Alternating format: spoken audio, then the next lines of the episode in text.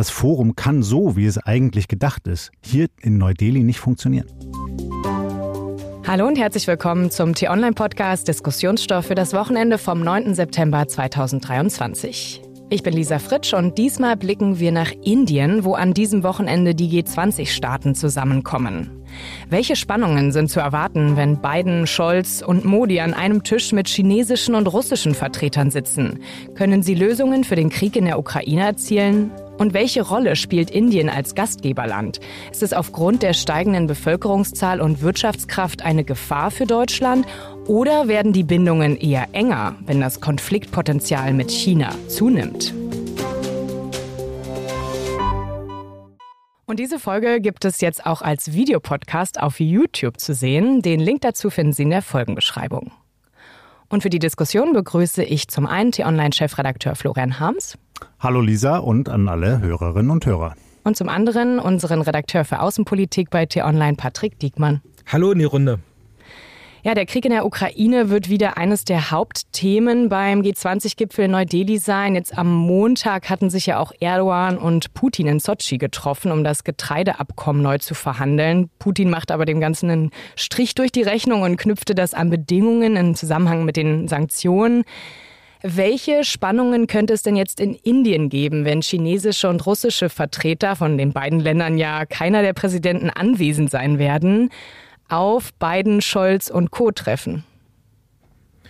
Naja, im Prinzip ist die Situation ja seit Kriegsbeginn festgefahren. Also das, was du gerade angesprochen hast, der Besuch Erdogans in Russland, hat ja quasi gezeigt, dass Putin überhaupt gar kein Interesse daran hat, eine Verhandlungslösung zu finden aktuell. Im Gegenteil, Putin möchte immer noch diesen Krieg gewinnen. Putin hält an seinen Kriegszielen fest. Und ähm, natürlich ist ist immer eine Chance, wenn man miteinander reden kann. Aber wie du ja auch gesagt hast, kommen Xi und Putin ja persönlich nicht nach, äh, nach Indien. Und das ist äh, natürlich schade. Es ist quasi in Indien bei dem G20-Gipfel manifestiert sich diese neue Weltordnung, diese bipolare Welt, die aber in die Richtung momentan geht, dass die Leute oder dass die Gegenpole nicht mehr miteinander reden. Und das ist durchaus ein gefährliches Signal auch. Also, ne, also deswegen und das kaufe ich ihm auch ab. US-Präsident Joe Biden hat gesagt, dass er es bedauert, dass Xi nicht kommt, weil er sich eigentlich persönlich gern mit ihm ausgetauscht hätte. Ja, und das ist, wie gesagt, kein gutes Signal. Kannst du noch mal kurz das mit der bipolaren Welt erklären? Meinst du jetzt Osten und Westen? Ähm, ja, wir steuern ja auf eine neue Blockbildung hinzu, als nach der Weltordnung, die vom jahrzehntelang vom Westen geprägt wurde. Und auf der einen Seite steht der Westen, stehen die Amerikaner, auf der anderen Seite stehen Russland und China zum Beispiel. Und ähm, das manifestiert sich, wie gesagt, gerade auch ähm, auf diesem Gipfel. Ich schaue noch nicht ganz so pessimistisch wie du drauf, Patrick, wenn es um diese Blockbildung geht. Es gibt sicherlich Entwicklungen, die dahin gehen, dass es eine zunehmende Konfrontation gibt zwischen dem Block, der von Washington angeführt wird auf der einen und dem, der von Peking angeführt wird auf der anderen Seite.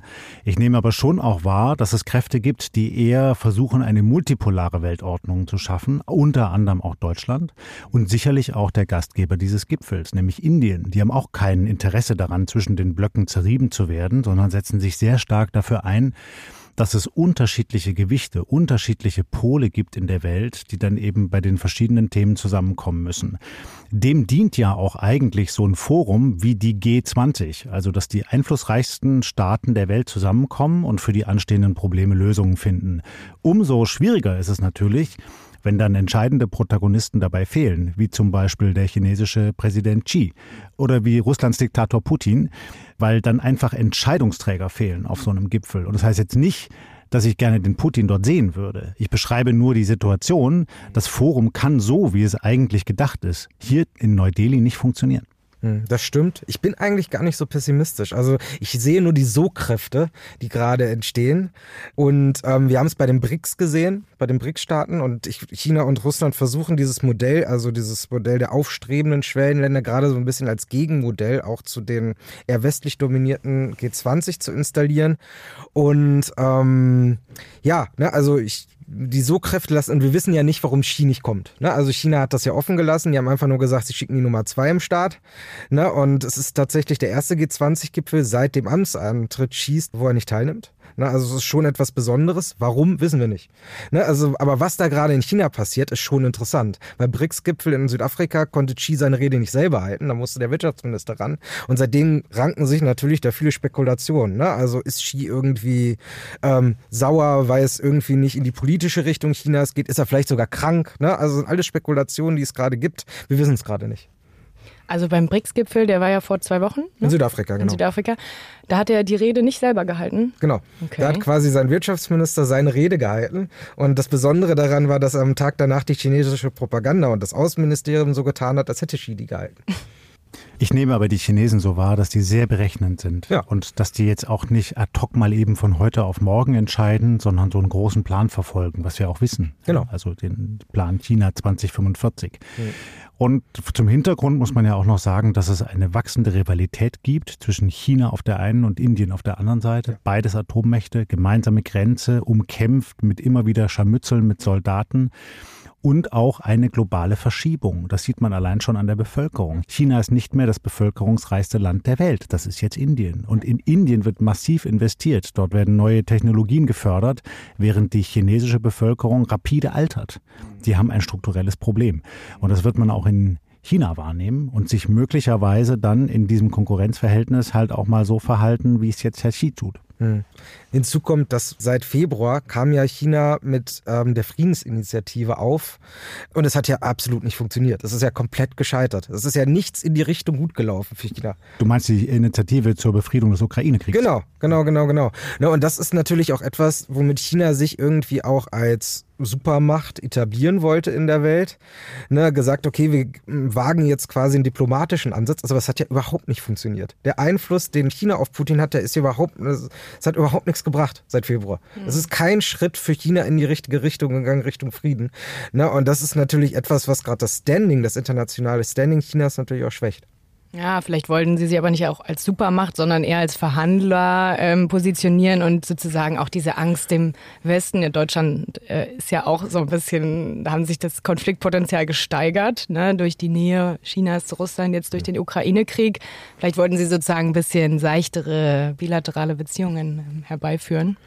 Naja, naja, also ich glaube bei China, China hat die USA im Blick. Ne, immer, bei allem, was China tut. Ne? Also was Florian gerade angesprochen hatte mit dem Plan 2045, will man zumindest äh, auf Augenhöhe mit den USA sein oder auch an den USA vorbeiziehen. Und da jetzt quasi ein Gegenmodell zu liefern zu den Westen, der Waffen liefert, wir lösen das mit Diplomatie, ähm, war der chinesische Ansatz. Aber die Frage ist, ob er ernst gemeint war. Ne? Also das kam jetzt zur Sicherheitskonferenz zu München das erste Mal auf, das weiß ich noch in diesem Februar. Ne? Und ähm, das hatte eigentlich, war schon wenig unterfüttert mit tatsächlichen ähm, Handlungen dann von China. Es sollte zwar einen Ukraine-Beauftragten geben, aber wie gesagt, ne, also dass man da in Peking selber dran geglaubt hat, dass das funktioniert, das glaube ich auch. Und das ist ja Teil des Problems, Patrick, denn diese internen Rivalitäten oder auch diese Diskussionen, die auch in Peking geführt werden, wie man mit so einem Krieg umgeht, sind ja nicht transparent. In Amerika können wir das nachvollziehen, weil es eben eine transparente Demokratie ist. Da können wir das in den Medien nachverfolgen. Ja. In Peking nicht. Da ist es dann einfach so, dass von heute auf morgen auf einmal der Außenminister verschwindet. Niemand weiß, wo er ist. Er wird einfach abgeräumt und dann wird da jemand anders hingesetzt. Eben jener, der jetzt nach Neu-Delhi fährt. Und dann kann man den aber vielleicht auch gar nicht so richtig einschätzen. Führt der jetzt die Politik seines Vorgängers fort? Gibt es eine neue Agenda? Wieso verhält sich der Präsident Xi jetzt so widersprüchlich? Kommt gar nicht selber, obwohl es doch wirklich um grundstürzende Dinge geht, nämlich auch, wie man den internationalen Handel wieder belebt, vielleicht den Krieg ein Stück weit eindämmt, wie man sich bei künstlicher Intelligenz aufstellt und abgleicht und, und, und. Es gibt genug Themen. Klimawandel. Und äh, deshalb haben wir es eben auch so schwer, verlässliche Signale aus China zu bekommen. Ja. Und das ist Teil des strukturellen Problems. Und da muss man sagen, das haben die Chinesen zu verantworten. Ja. ja und das muss man auch hart kritisieren. Aber jetzt nochmal auf diese Sache, dass Xi nicht zum Gipfel kommt. Ähm, vermutet ihr denn, also ich weiß, wir können nur Vermutungen anstellen, aber wir können ja mal ähm, schauen, was vielleicht ähm, realistischer ist, dass es eher an den Spannungen zu Indien liegt, weil ja dort auch jetzt der Konflikt in der Himalaya-Region wieder zugenommen hat, oder doch eher an diesem Ukraine-Konflikt, da China näher an Russland ist? Also Lisa, ich habe den Eindruck, der Ukraine-Krieg ist schon wichtig für China, aber lang nicht so bedeutend wie die Rivalität zu Indien. weil da geht es wirklich um langfristige Verschiebungen, die ja auch viel näher dran sind. Das ist ja unmittelbare Interessensphäre Chinas. Der Ukraine-Krieg ist aus Chinas Perspektive weit weg. Natürlich ein Problem, aber wirklich geografisch weit weg. Und Indien ist zwar eine Demokratie, äh, gebärdet sich aber außenpolitisch durchaus aggressiv. Gar nicht nur im Hinblick mehr auf die Rivalität mit Pakistan, sondern eben auch mit China. Das muss man sich so vorstellen, das sind zwei Züge, die mit Volldampf aufeinander zurasen. Beide mächtig, beide erstarkend, beide mit Atomwaffen, beide mit dem Anspruch, die Weltwirtschaft in Zukunft maßgeblich zu bestimmen, aber sie haben keinen Ausgleich und sie haben noch bislang nicht wirklich gemeinsame Interessen.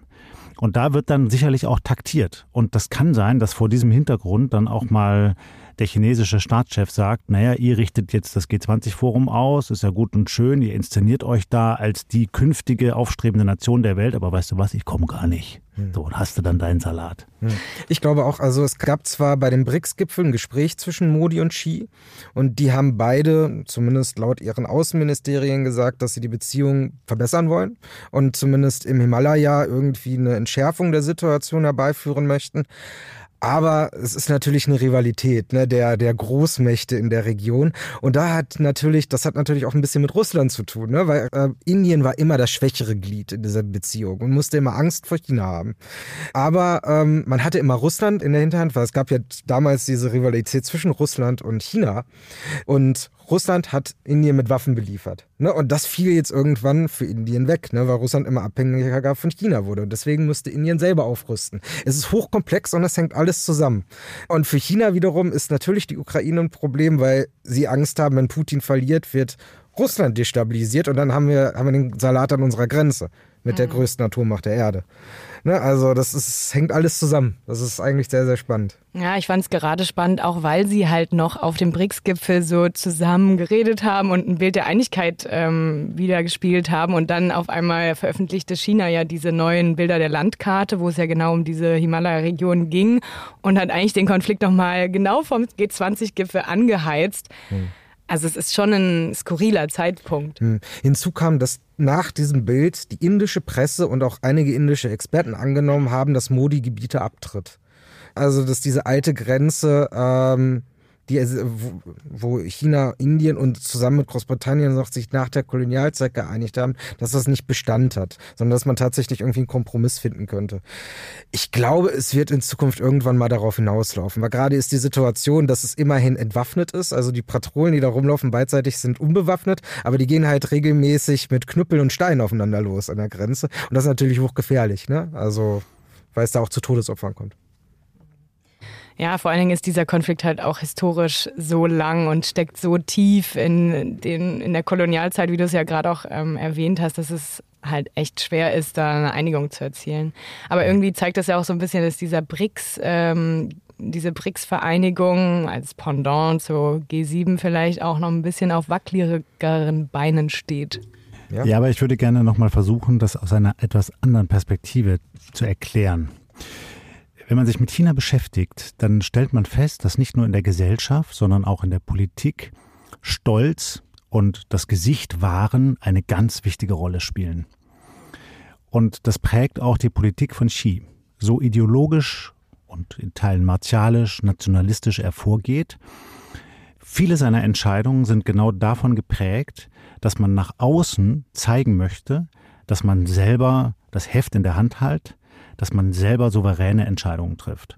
Und deshalb ist es eben etwas anderes, ob man sich auf vermeintlich neutralem Boden in Südafrika bei einem eher mittelbedeutenden Gipfel trifft und da dann dem Inder die Hand schüttelt und sagt, ja, wir können mal hier ein gemeinsames Problem lösen. Oder ob man in einer ohnehin aufgeheizten Situation, in einer schwierigen Lage, die Chinesen sind immer noch durchgeschüttelt in ihrer Wirtschaft von den Corona-Folgen, ähm, in einer Konfliktsituation mit einem aufstrebenden Land, ob man da dann hinfährt, sich dort deren Zeremonien unterwirft, ja, weil dann ist man ja nicht der Gastgeber, dann ist man nicht der starke Mann, sondern man ist dann der Gast und muss aber nach den Regeln des anderen tanzen. Das ist etwas ganz anderes und da wird man anders auftreten und da wird man vielleicht auch gegenüber der eigenen Bevölkerung halt ein kleines bisschen sein Gesicht verlieren. Das kann sein, dass so etwas, so ein kultureller Hintergrund auch eine Rolle spielt bei der Entscheidung von Xi nicht zu kommen. Absolut. Ja, da wären die ähm, fünf BRICS-Staaten ja wieder eher auf einer ähm, Wellenlänge, sage ich mal, genau mit diesem Bild, was du jetzt gerade dargestellt hast, sich ähm, nach außen stark. Das ist ja auch genau die Methode von Putin. Bevor wir jetzt gleich weitermachen, noch ein Hinweis in eigener Sache. Wenn Sie keine Folgen unseres Diskussionsstoff-Podcasts verpassen wollen, dann abonnieren Sie diesen gerne in der App, mit der Sie Podcasts hören. Es geht auch zum Beispiel auf Spotify, Apple oder Google Podcasts. Und hören Sie auch gern mal in unseren neuen Nachhaltigkeitspodcast Grünes Licht rein. Da geht es diese Woche um Mähroboter und die versteckte Gefahr dieser selbstfahrenden Rasenmäher. Und damit zurück zu unserem Thema. Es gab ja auch noch diese Woche die Meldung, einem Bericht der New York Times zufolge, dass ähm, Russlands Präsident Wladimir Putin einen Waffendeal mit Nordkoreas Machthaber Kim Jong-un schließen will, um mehr Nachschub für den Krieg in der Ukraine zu bekommen. Inwiefern könnte denn das jetzt die Lage und auch vielleicht den G20-Gipfel beeinflussen? Naja, den G20-Gipfel jetzt, also Nordkorea ist kein G20-Mitglied, aber es zeigt im Prinzip, dass Putin den diplomatischen Weg nicht gehen möchte. Und im Prinzip seit dem Kriegsbeginn hängt ähm, die Welt ja in so einer Dauerschleife. Ne, wir reden immer wieder über mögliche diplomatische Lösungen des Ukraine-Krieges, wir reden immer wieder über Getreideabkommen, ne, aber wir müssen immer wieder feststellen, und Putin hat das in der vergangenen Woche durch mehrere Sachen, die er gemacht und gesagt hat, gezeigt, dass Putin weiterhin diesen Krieg möchte. Und ähm, jetzt, dass er sich in Nordkorea äh, bedient, wahrscheinlich an Artilleriemunition, ist ein Zeichen dafür, dass er, ihm vielleicht die Verbündeten ausgehen, die ihm irgendwas liefern können. Ne? Und dass er da wahrscheinlich auf ein großes Arsenal von ähm, Munition aus Sowjetzeiten noch zurückgreifen kann. Ne, aber es, es, zeigt, dass dieser Krieg noch sehr lange gehen kann und ähm, dass er nicht auf den Anruf von Olaf Scholz wartet, der jetzt verhandeln will. Ne? Oder, also das ist, Putin hält an seinen Kriegszielen fest, er möchte es weiterführen. Wir stehen wahrscheinlich noch vor einem längeren Konflikt und ähm, das ist aus Putins Perspektive äh, auch nicht unlogisch. Ne, weil er muss gerade fürchten, dass wenn das eingefroren wird in der Ukraine ne, und der, oder der Krieg gar mal enden sollte, dann droht ihm die Endabrechnung. Und die Endabrechnung ist gerade, er hat seine eigenen Landstreitkräfte entmilitarisiert, er hat die russische Wirtschaft teilweise, vor, also nee, er hat die von dem vom Westen entkoppelt, er hat die russische ähm, Energiewirtschaft teilweise vor die Wand gefahren, weil jetzt gerade festgestellt wird, dass äh, China gar nicht so viel Gas braucht, wie der Westen damals importiert hat. Und das ist in der Summe eine Katastrophe. Ne? Und was steht am Ende auf der Habenseite? 19 Prozent der Ukraine, die er besetzt hat, die er wieder aufbauen muss, wo eine Bevölkerung lebt, die größtenteils eigentlich gar nicht haben will. Ne? Also äh, das, das äh, ne, an Putins Stelle und dafür muss er sich, also wahrscheinlich nach seinem Tod, äh, sein, also er hat ja auch immer Angst vor seinem Vermächtnis und so weiter und so fort. Das ist sein Vermächtnis und das ist eine Katastrophe. Ja, ich stimme dir zu, Patrick. Putin, äh, sein Regime seine Armee sind in der Defensive gegenwärtig. Wir haben ja in den vergangenen Tagen die Meldung bekommen, dass es den Ukrainern gelungen ist, durch die erste Verteidigungslinie der Russen durchzustoßen, südlich von Saporizhia und dort jetzt äh, weitere Offensiven zu starten, auch im Hinblick auf die nördliche Krim.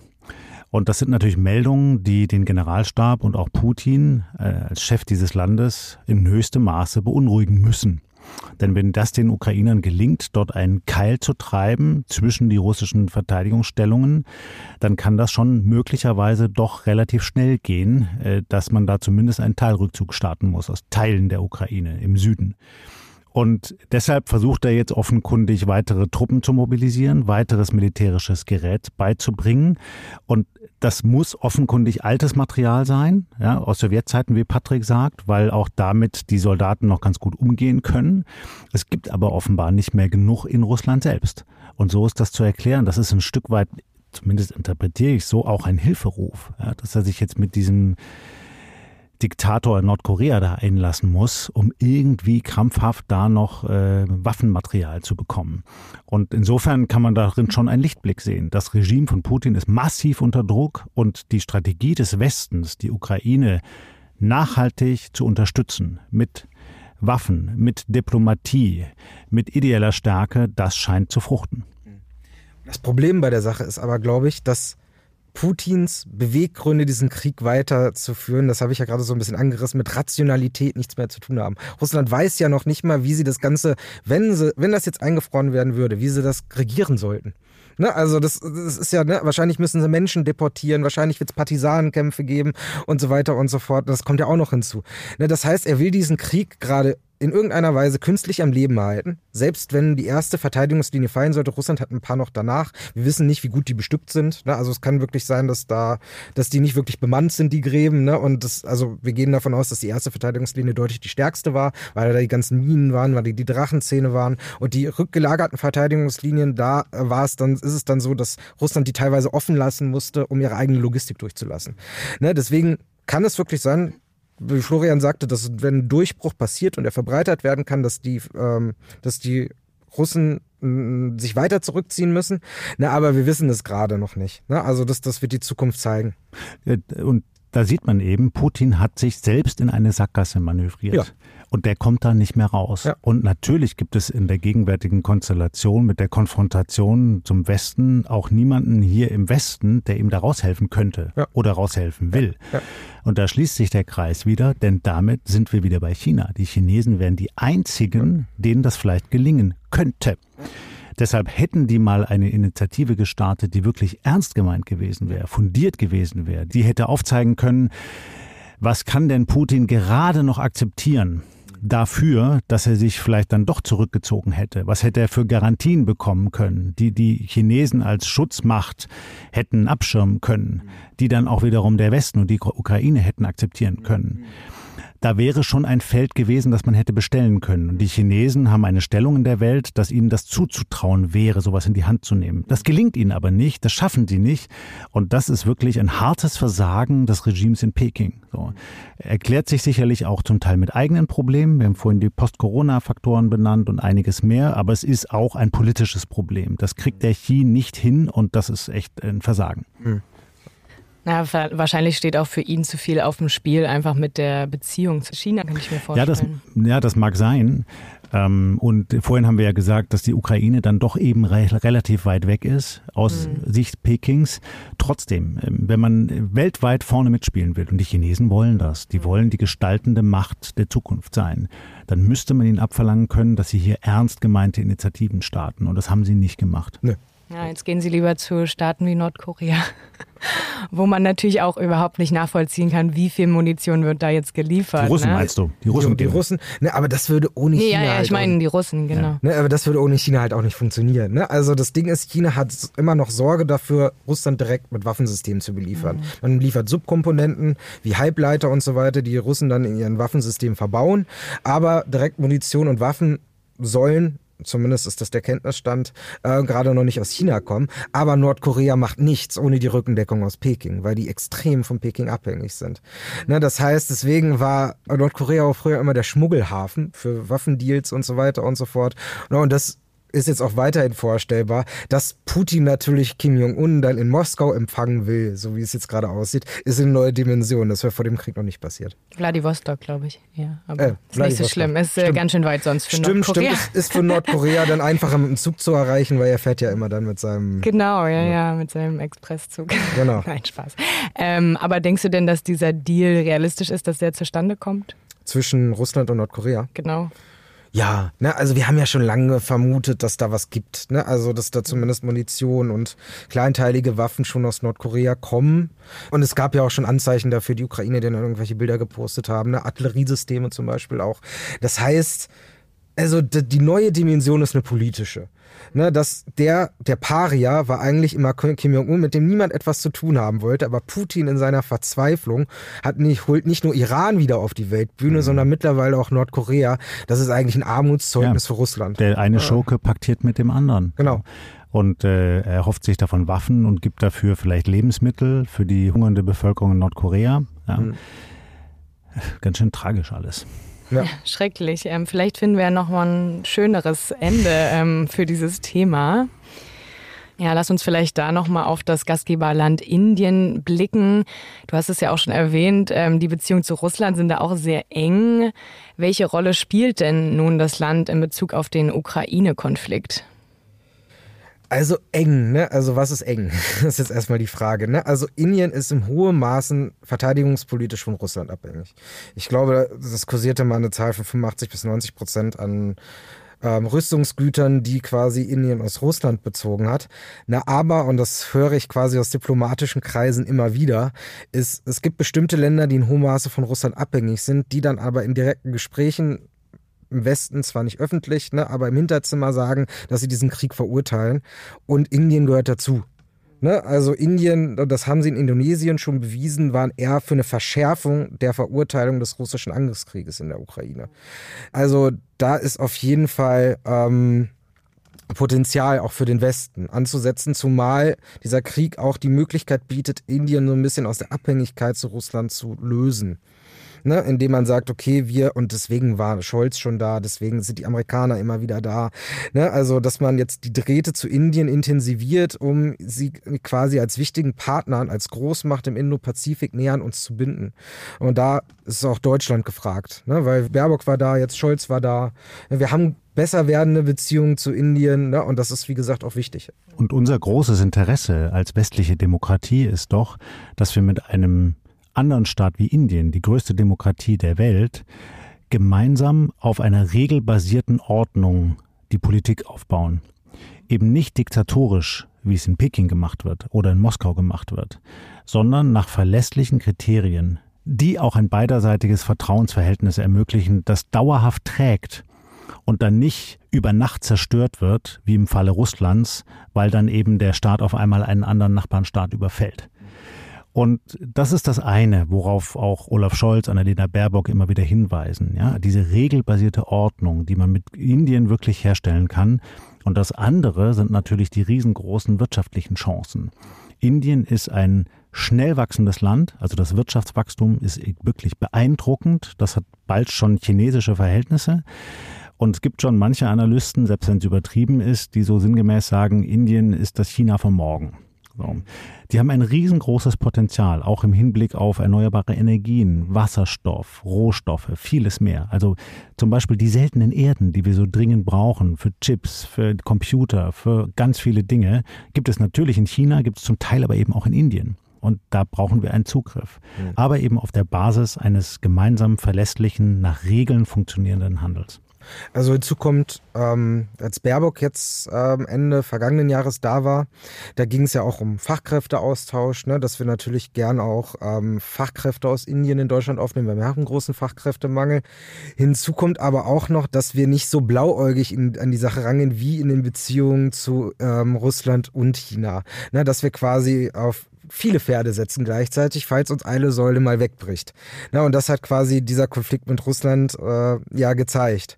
Na, und deswegen haben wir gute, intensivieren wir unsere Beziehung zu Australien, deswegen intensivieren, intensivieren wir unsere Beziehung zu Japan, zu Vietnam beispielsweise auch. Der US-Präsident fährt jetzt, nachdem er in Indien war, direkt weiter nach Hanoi. Mhm. Na, das ist ja auch ein klares Zeichen. Und es geht einfach darum, das Konfliktpotenzial in der Region zu begrenzen, indem man alles in irgendeiner Weise miteinander verbindet. Ja, und das ist eben das Neue, was sich auch unterscheidet in der Regierungspolitik der Ampelkoalition im Vergleich zur Merkel-Vorgängerregierung, die sich eigentlich nur auf drei Länder verlassen hat. Mhm. Von den Amerikanern kam der Schutz, die Chinesen waren unsere Werkbank und haben uns Produkte abgekauft.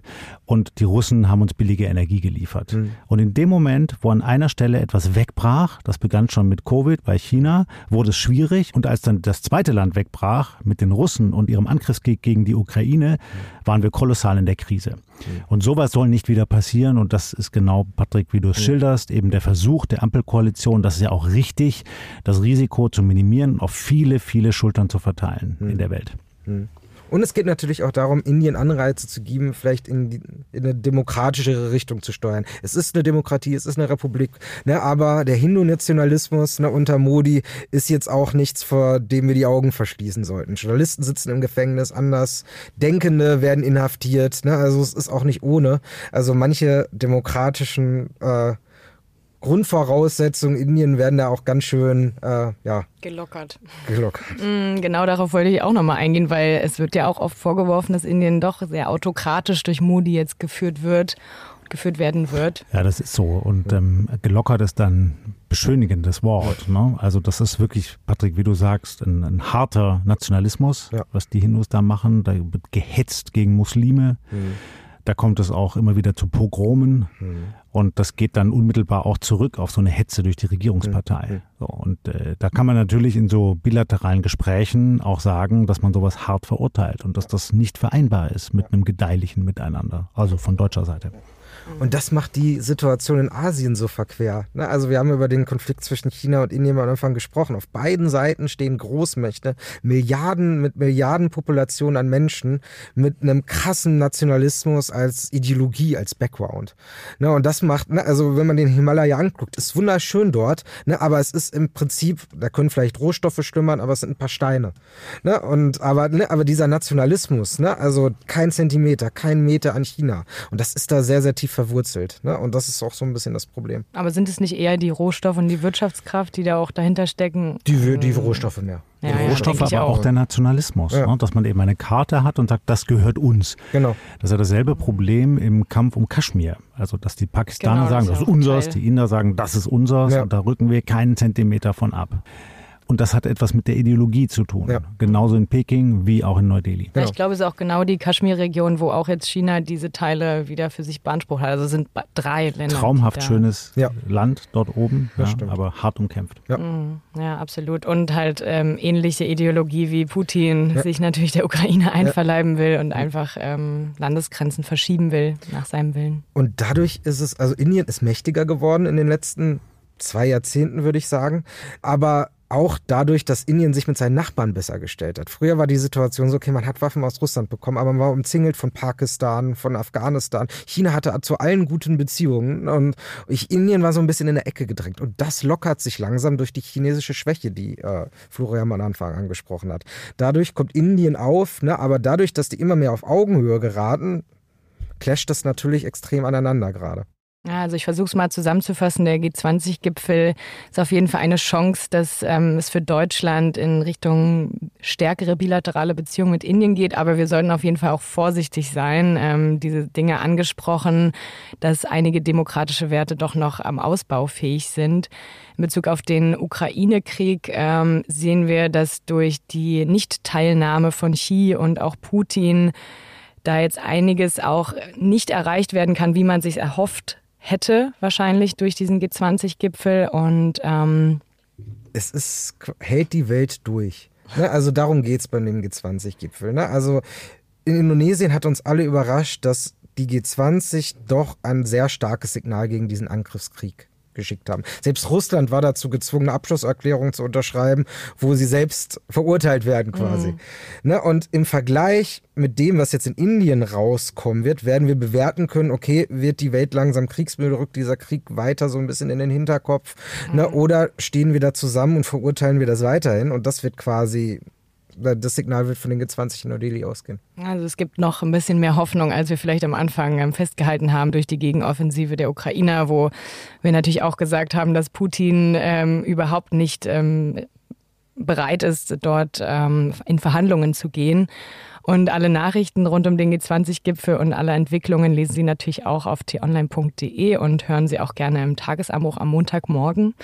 Und ja, damit bedanke ich mich ganz herzlich bei euch, liebe Florian, lieber Patrick.